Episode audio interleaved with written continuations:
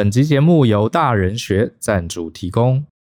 如果你是一位专案经理，以下这些问题呢，你应该很熟悉。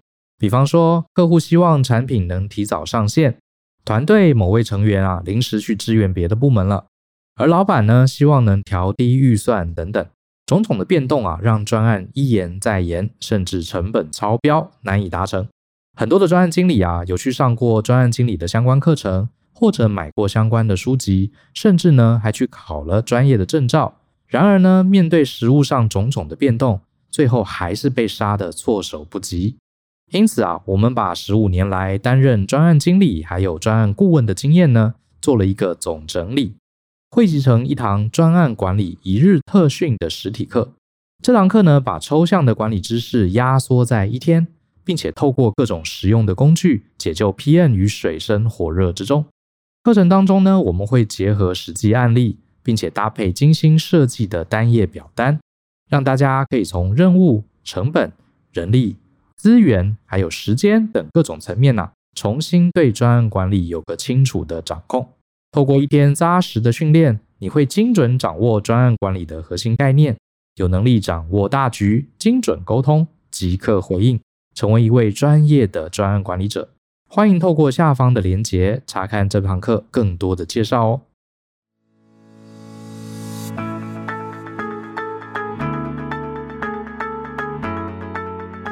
欢迎收听大人的 Small Talk，这是大人学的 Podcast，我是 Brian。呃，这一集其实也是要聊聊最近我跟几个同学呃讨论过的一个职场的问题哈。这个我们大人学很多伙伴，他们都是职场里面、公司里面很专业的工作者，可是呢，因为专业嘛，所以难免就会遇到一些外面的朋友啊，或是一些供应商啊，想要私下委托他们去做一些案子哈，就是所谓的接案接外快。然后有些同学就来问我哈，应不应该去接这个外快？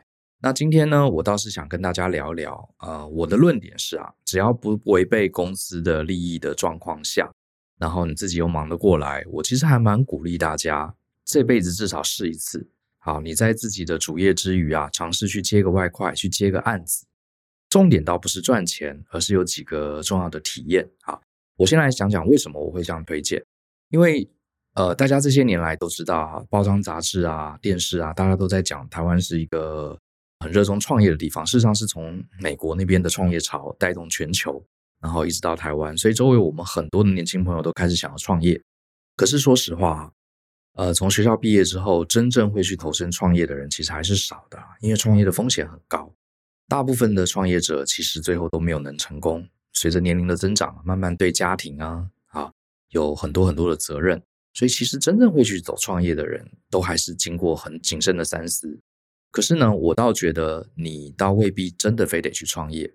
可是呢，如果有机会，你的有一些专业服务被人家看见了，或者是你自己感兴趣，你觉得你有一些所谓的 side project 哈，就是你在专业之余呢，你有一些小小的本领、小小的技巧，呃，可以帮助别人完成一些案子，我倒觉得你可以试着去接案看看。这边讲的接案呢，呃，重点是要赚钱啊，因为如果你只是无偿的帮助别人，那只是一般的协助嘛，这个不算，收多收少没关系，尝试去接案看看。好，那原因呢，我今天整理了三个我自己过去曾经在上班的过程中也去接案的一些经验，我认为体验到了三件我觉得非常非常难得，你在其他的呃领域里面你很少会有的这样的一个经验。那我就今天来跟大家分享一下这三个特殊的体验是什么。第一个，我觉得就是自由单飞的体验。单飞这个词，应该我猜是从这个飞行员的培训过程中的一个专有名词。我不知道大家有没有看过哈？台湾有个纪录片叫做《台湾精英战士》，好像是傲气飞鹰吧？它讲的是台湾的空军战斗机飞行员的一个培训过程。我超喜欢这个影片啊，看得非常感动哈。一个飞行员不管啊，他花了多少时数在培训，你知道那个教练机啊是两个位置，所以他的教官是坐在他背后的哈，指点他。那不管怎么飞，教官在后面调整这个建议，甚至给他痛骂一顿都有哈。这个影片里面很精彩哈，里面都有这些桥段。可是，一个飞行员要真正能独当一面，他最后要经过一个很重要的挑战，就是所谓的单飞。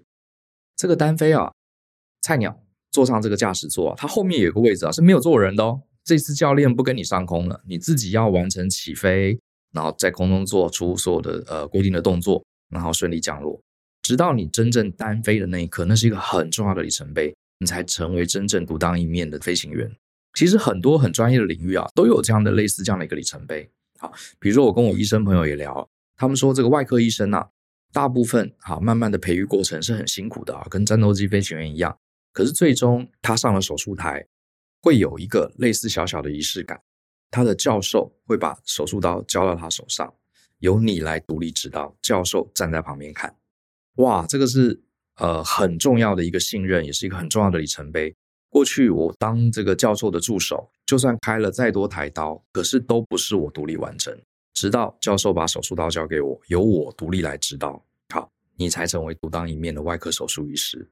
其实这个概念呢，跟我们小时候骑脚踏车很像。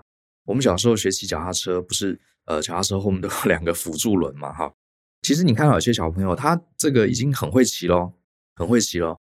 基本上辅助轮已经没有发挥什么效用，他自己已经骑得很稳，都不会倒了。可是直到有一天啊，大人把你后面脚踏车这个辅助轮拆掉，哎，你才真正掌握了这个脚踏车。所以其实一样的道理哈，就算你在公司，你是一个非常优秀的上班族，你终究还是在执行老板、主管交给你的任务，而且你也心里也知道嘛。假设这件事情我出了什么问题，我有前辈可以问，我有主管可以帮我调整。啊，甚至搞错了，主管也能帮我修复，帮我负责。虽然可能大部分的任务的确是你从头到尾一手做完的，你也有具备了所有的能力。可是如果你没有真正单飞过，你是很难真正感受到这个感觉的。就像骑脚踏车一样，你永远知道，因为你心里知道你后面有个辅助轮，你是不会跌倒的。啊，所以呢，你觉得你脚踏车骑得很好，可是直到有一天你自己心里知道，啊，你单飞了，你后面没有做教官。啊，你手上握着手术刀，你的脚踏车后面已经没有辅助轮了，那是一个完全不一样的感觉。而且你真正通过了，你内心会产生一个很强大的自信。那大部分的上班族其实很难有机会真正体验从头到尾单飞的感觉。如果你今天自己啊，比如说你是个城市设计师，哎，有这个朋友请你帮忙开发一个网站；你今天是一个行销人员，有朋友请你帮他写一个广告文案。这样子才是你真正的单飞，因为你以自己的身份去接手这个案子，从头到尾把它完成，这是一个很重要的体验。很多人一辈子上班啊，都没有过这个真正独当一面的体验啊。我认为这个是很值得，对我自己人生，呃，诊断职涯算是一个很很有帮助的一个体验。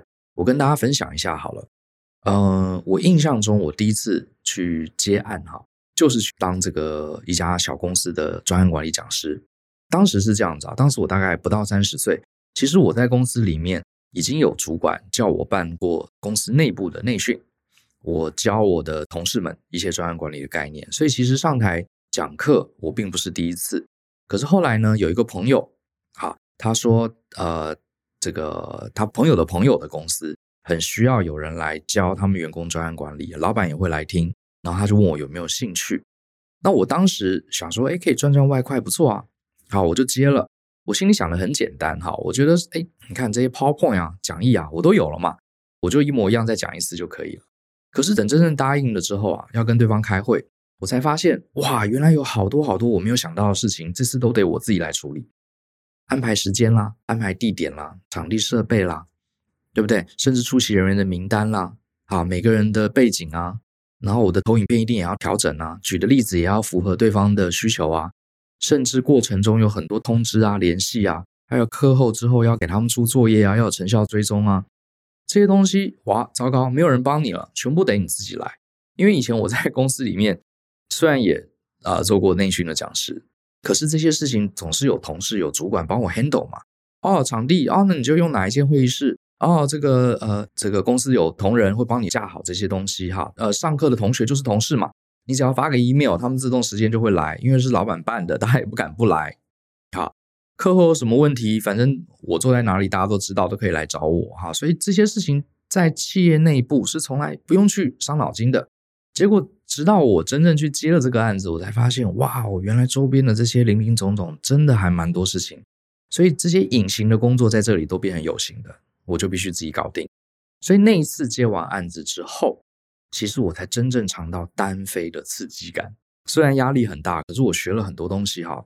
简单的说，可以说是瞬间成长。我才发现原来从零开始要办一个课程，中间要考虑的环节那么多。可之前在公司很简单嘛，老板跟我说什么时候去讲，我只要专注准备我的 PowerPoint 就好了。所以这个单飞的经验，我认为对我后来的职场非常非常有帮助。因为你后来在上班的时候，老板交办给你一个案子，你就会去想，假设这个案子是我自己一个人来做，是我接了一个外包的案子，我就是这个外包，我到底要把怎么周边处理好？好，这是对我自己成长很很有帮助的。很多上班族上久了，他习惯性的他看不到这些隐形的工作，所以他觉得事情很简单。相对的，你的呃服务就会不到位。如果你虽然是一个上班族，你有过这个接案的经验。你永远是用一个我自己来 handle，我自己怎么 take ownership 啊，这样的一个思维，哇，那你身边的主管一定觉得你这个人做事很全面、很到位啊，就是这样的一个经验，独立作业的能力。那尤其是呃，我们不光讲独立作业，现在很多公司也开始远距工作嘛，啊，这个甚至允许员工你可以一个礼拜进来几天就好。你远距工作虽然还是做公司的事情哦，你不是接案。可是你也会发现，哇，好多事情你要重新安排，要重新 handle。比方说，你要主动跟老板汇报，你不能等着开会的时候才被动等老板来问你，对不对？像这些事情都是你在公司上班隐形的，你过去没有体验过的事情，这些都可以透过你接案啊，独立的接案来感受到这整个过程。所以这是我第一个觉得接案的好处，就是你可以体验真正自由单飞的感受。那第二个，我会觉得接案后来带给我一个很大的帮助，就是我真实的体验了我个人的市场价值。我还是拿刚刚那个接案当讲师的例子来讲哈，我记得当时我是第一次，呃，有人愿意付钱请我去公司那边讲课嘛，然后呢，我就很大胆哈，第一次哦哈，我就开了一个每小时要收四千五百块的钟点费，这个四千五是我怎么敢开那么高的价钱哈？其实这个四千五到现在来说，对于呃一个职业讲师都不算低哦，都不算低，一小时四千五。可是我当初二十多岁哈，第一次我就敢开那么多，这其实是有原因。这有机会，如果大家有兴趣，你可以留言，我再跟大家讲这个报价 报价的时候的一个想法。总之呢，当时我就报了四千五，就对方也答应了，好，也答应了。这个答应之后啊，当然是很高兴了，好，也很惶恐。可是我心中其实当时啊，对方答应愿意一个小时付我四千五来讲课的时候，我其实产生了一个很特殊的想法。这个想法是我以前从来没有的哈。我突然领悟到，哦，原来这个世界上有人啊，居然愿意一个小时四千五来买我的时间呢。原来我一个小时值四千五百块。我们大家说什么？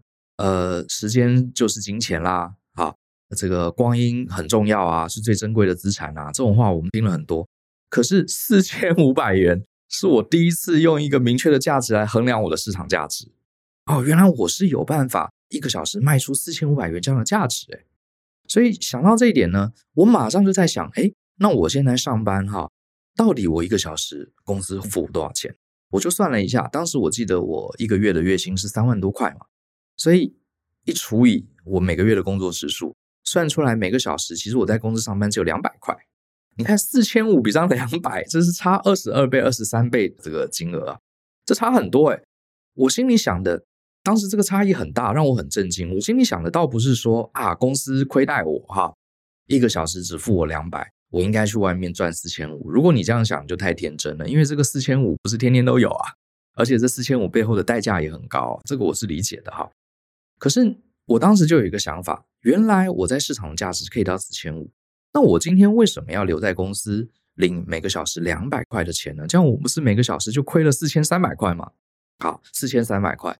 所以当时我的想法是，我要不，我要不就真的早一点离开公司，我去赚那每小时四千五，这才合理嘛，对不对？差了四千三啊，我当然应该出去外面当独立讲师赚四千五。那如果某种原因，我现在还没有办法真正出去每小时赚四千五，我还得留在这家公司。那我就要把这少掉的四千三百块怎么样赚回来嘛？否则的话，我明明有四千五的价值，我却留在公司领两百块，这个逻辑就是不通。我选择留在公司，这就是一个矛盾嘛，对不对？所以当时我当然很清楚啦，我才二十几岁，而且我也很清楚知道，我就算今天离职出去，也没有第二家公司要拿四千五来请我啦。好，我心里是很有自知之明的。可是呢，换个角度想，那我既然要留在公司，我要怎么样把这四千三百块少赚的钱弄回来？好，请不要误会啊，我倒不是说叫大家去厕所里面偷公司的卫生纸，或者把公司的茶包、咖啡三合一咖啡包带回家泡，不是这个意思啊。那时候我就提醒了我自己，你看，你今天待在公司，你少赚了四千三，那我一定要把这四千三凹回来。怎么凹回来呢？为什么我要留在公司？因为公司有做很大的 project 啊，公司有很多很厉害的同事啊，公司有很多机会让我接触到最新的技术啊，所以我要把这些东西通通都学会。好，这是我当时一连串的反思，我得到的结论。当时二十六七岁吧，二十七八，然后二十七岁上下。我想通了这点之后啊，哦，我真的开始回去公司上班之后，我超级认真。因为你想想看，你每小时是四千三呢，这个分针在你的手表上走一圈，过了一个小时，你就损失四千三，所以你时间是很宝贵的，对不对？你一定要想办法多学东西，多接触新的案子，多累积经验，把这四千三化成你的体验，好，赚到你的口袋里，这样子你将来才能更快，一个小时可以赚四千五嘛。所以我很感谢那一次去接案的这个经验，也就是因为那次我独立去接案，好，我发现我了解自己的时间价值，最高的时间价值之后，我才突然领悟到我不应该在公司里混日子，因为以前我也是很混啊，就每天上班下班就期待下班可以回家休息嘛。可是那天算是第一次知道自己的市场价值，打醒了我。我要不就是出去赚四千五，要不就是好好在公司里面把这少赚的四千三。用一些经验，用一些技术，用一些人脉，把它赚回来。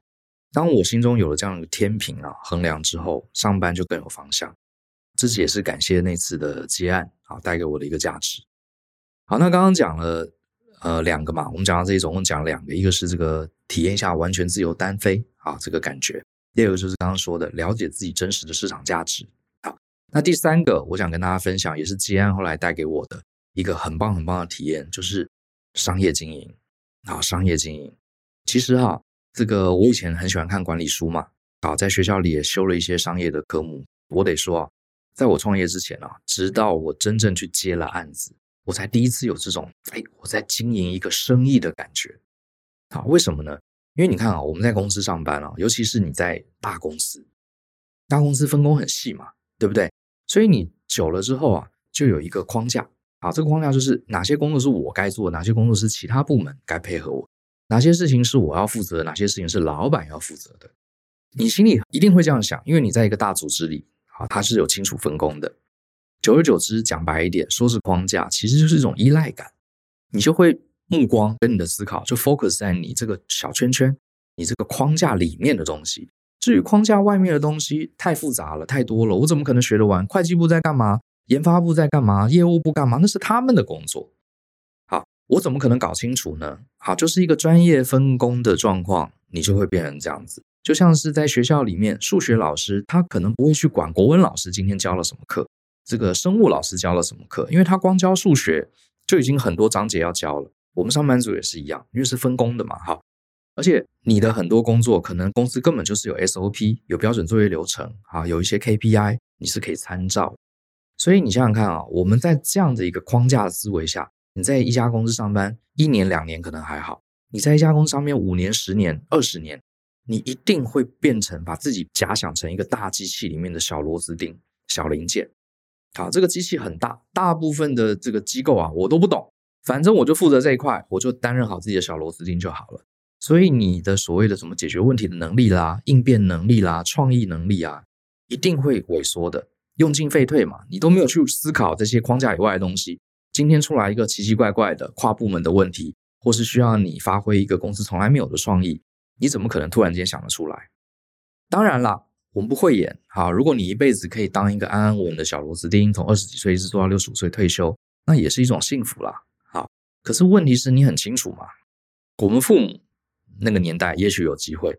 这个年代，公司寿命越来越短。哈，我记得台湾的企业平均寿命好像十三年不到。好，也就是你就算很稳定，你每十三年你可能也得平均要换一个工作，对不对？我们在职场四十年，你可能至少换三四次工作，可能甚至还更多，对不对？如果你今天是一个不到四十岁的年轻人，你直接就面对一个问题嘛，你未来还有二三十年退休，你怎么可能在一家公司一直待到结束？好，待到结束。所以你现在看啊，这个社会已经发生这样的问题啊。我前几天看一个报道，他说台湾其实好像最近啊，这个几年的研究是法定退休年龄是六十五岁哦，可是实际上有已经很高比例的人，大概五十出头哈，就已经没有工作了，而且其中有一大半是不是自愿退休，他是被退休的。其实我身边有这样的朋友啊，他们以前也是很优秀，可是他大概到到四十多五十哈，他会发现一个问题：第一个，他原来的工作薪水已经涨不上去了，好，然后他要出来外面找工作，没有人要用四十多五十岁的人啊，好，所以他就只能被迫领一个很低的薪水。那有些人呢，身体出了一些状况，或是这个薪水实在太低了，可能二十几岁人薪水都跟他差不多了，他做不下去了嘛，他就干脆怎么样，就是半退休状态，甚至就直接退休了，因为他觉得每天上班八小时这么累，才赚了四万五万，根本不值得，而且他也看不到未来薪水有增长的机会。好，所以这些就是所谓的老螺丝钉，所以越来越多五十岁的人，他们就。要不就是被迫离职，要不就是哎呀，这个上班不划算了，没有意思了啦，哈，真的没意思，他就离开了工作岗位。那当然可能有存一点钱，可是也绝对不是称作富有，所以他们可能就自己去经营一个小事业啦，或是帮朋友接接案啦，就是处于这样半退休的状态。我身边真的就有这些朋友，好，或是呃上网做个网拍啊，好，那我自己啊还看过蛮多的前辈，这些前辈啊，可能大概也是。有的有做到六十岁，有的也是五十几岁。他们在职场里面非常优秀啊，做到高阶主管哦，还拿了不少退休金。那在台湾，好六十几岁，其实老实说还很年轻啊，这个身强体壮的，对不对？还有很多事情可以做啊。那这些很优秀的上班族的前辈呢，他们通常啊想说，我才六十岁嘛，拿了不少退休金，我应该来试着经营一个事业。最常见的是什么？就开咖啡店，或是卖吃的，开个小餐厅啊。这种人很多啊，蛮多的。可是我接触到的几乎全是失败的，很少有开咖啡店啊、开吃的最后成功的。跟他们聊天啊，你知道，他们都很不甘心。为什么他们会选咖啡店呢？因为很简单，咖啡店他觉得他自己可以找朋友来逛。第二个呢，他觉得咖啡店很简单。哎，我在上市公司里面带四五百个人的团队，我在全球、欧洲、欧美、亚太地区我都经营过业务哎。在家里附近开一个社区小咖啡店，这种等级的事情怎么会难得倒我呢？好，可是我得说，他们大部分是失败的。我们公司也曾经这个过去也开过一门课嘛，哈，这门课就是用商业的模拟器，还有一个 simulator 来模拟开一个咖啡店。结果你会发现，很多公司的高阶主管甚至大学教授，他开一家咖啡店，最后经营的一塌糊涂，还比不上二十几岁的年轻人。为什么？各位？不是他们不专业，是专业跟创业这两件事情虽然只差一个字，可是它是完全不同的游戏。好，它是完全不同的游戏。你就算在一流的大企业里面管一个很大的 BU，然后把公司管得很好，你的经营管理手段很强，可是毕竟是从一到一百，不是从零到一啊，这是两个不同的游戏。创业是从零到一啊。今天你很懂管理，你很懂经营，你领导能力很强。你接手一家公司，接手一个部门，这个部门它已经存在，这个公司的业务，它的商业模式已经存在，你只是把它从一分变成一百分，这是很专业，我们很敬佩，不简单。可是这并不代表你从零到一开一家咖啡店，你也能无缝接轨，这两个是不一样的 game 啊，完全不一样的游戏。你很会打超级玛利欧，不代表你会打这个艾尔登法环啊，这不一样的技能啊，对不对？所以。并不是说哦，我其中一个很强，我另外一个一定没问题。那我为什么会鼓励大家在上班族之外，如果有机会的话接个案呢？因为你去尝试接案，你比较能体会从零到一的感受。你在公司里面再厉害，你可能也没有体验过什么叫做校长兼撞钟啊。好像我当年去接这个案子，就是啊，我前面也讲过啊，哦，对方说请你这个来我们公司上专案管理课。第一个你要问他什么时间呢、啊？上课的人是谁啊？呃，就要谈价格啊，然后要谈怎么付款啊，然后谈讲义要印给他们纸本还是给他们电子档啊？他们想要电子档，你要怎么限制他的这个使用范围啊？这些是你在公司里面你不用担心的问题嘛？好，所以我还是建议你试着去校长兼撞钟试试看。你不一定要真的从此啊过着接案的生活，可是你在上班族的大框架之外。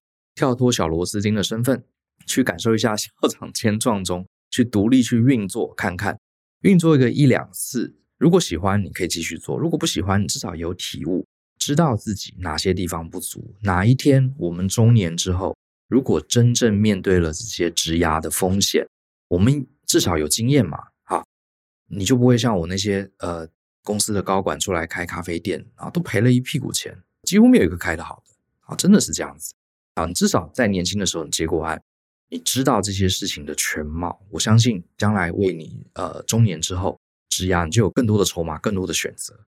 好，所以这就是三个了哈，三个我觉得，呃，我自己的经验啊，纯粹是我自己的经验，也蛮希望听听各位有接过案子的伙伴听众，你接案之后你有什么样的感想跟体验？好，也希望你在 YouTube 频道或是在我们的 Podcast 下面多跟大家分享，大家交流一下。那我自己的体验就是刚刚讲的三个，第一个体验一下单飞，啊，单飞的体验会让你更有自信，啊，也。进入一个不同的里程碑。第二个就是了解自己的市场价值，尤其是你每小时到底在市场上可以赚多少钱。